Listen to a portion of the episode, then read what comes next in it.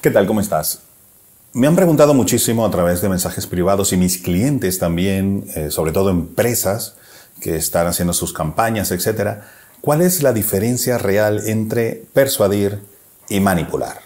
Y es que parece mentira, pero no hay mucha diferencia entre persuadir y manipular, incluso entre convencer o intentar convencer e intentar manipular.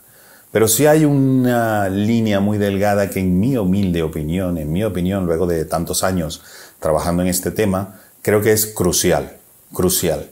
Y es que cuando intentamos persuadir, convencer a una persona, esa persona está al tanto que estamos intentando persuadirla y convencerla. Cuando manipulamos, esa persona no se da cuenta, no está al tanto, no le hemos avisado, no le hemos dicho que la queremos persuadir. Entonces, todas sus defensas, sus muros protectores que tiene internamente esa persona, los tiene abajo. Y entonces es sumamente vulnerable a cualquier intento de persuasión que lo hagamos, que le hagamos. Entonces, en ese momento, en mi opinión, eso es manipular. Cuando una persona intenta ocultar, o una empresa, o una campaña, o un político intenta ocultar el hecho de que está de alguna manera persuadiéndote, vendiéndote algo y lo hace por la puerta de atrás, escondido, por debajo, sutilmente. En mi opinión eso es manipular.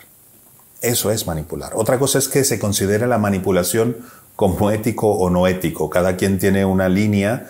Eh, en mi opinión no es ético porque si lo más importante, lo más importante es las cosas de frente, las cosas claras, la transparencia, que cada vez será más importante en nuestra sociedad. Entonces, si tú vas a intentar convencer a alguien, díselo y dile tus razones.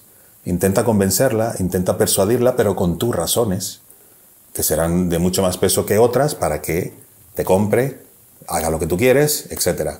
Pero hacerlo por la puerta de atrás, haciendo subliminalmente ese intento de persuasión, para mí es manipulación. Recuérdate, si quieres persuadir, si quieres convencer, que la otra persona se entere y hazlo de manera clara, con las cartas arriba sobre la mesa, las luces encendidas. Que la gente se, entere que lo estás intentando hacer y convéncelo con argumentos sólidos, con emociones, con estados de ánimo positivos, etc. Pero si lo haces de una manera solapada, escondida, ya estás manipulando. Otra cosa es que te sientas en calma y puedas dormir, dormir tranquilo o tranquila manipulando. Cada quien con su conciencia.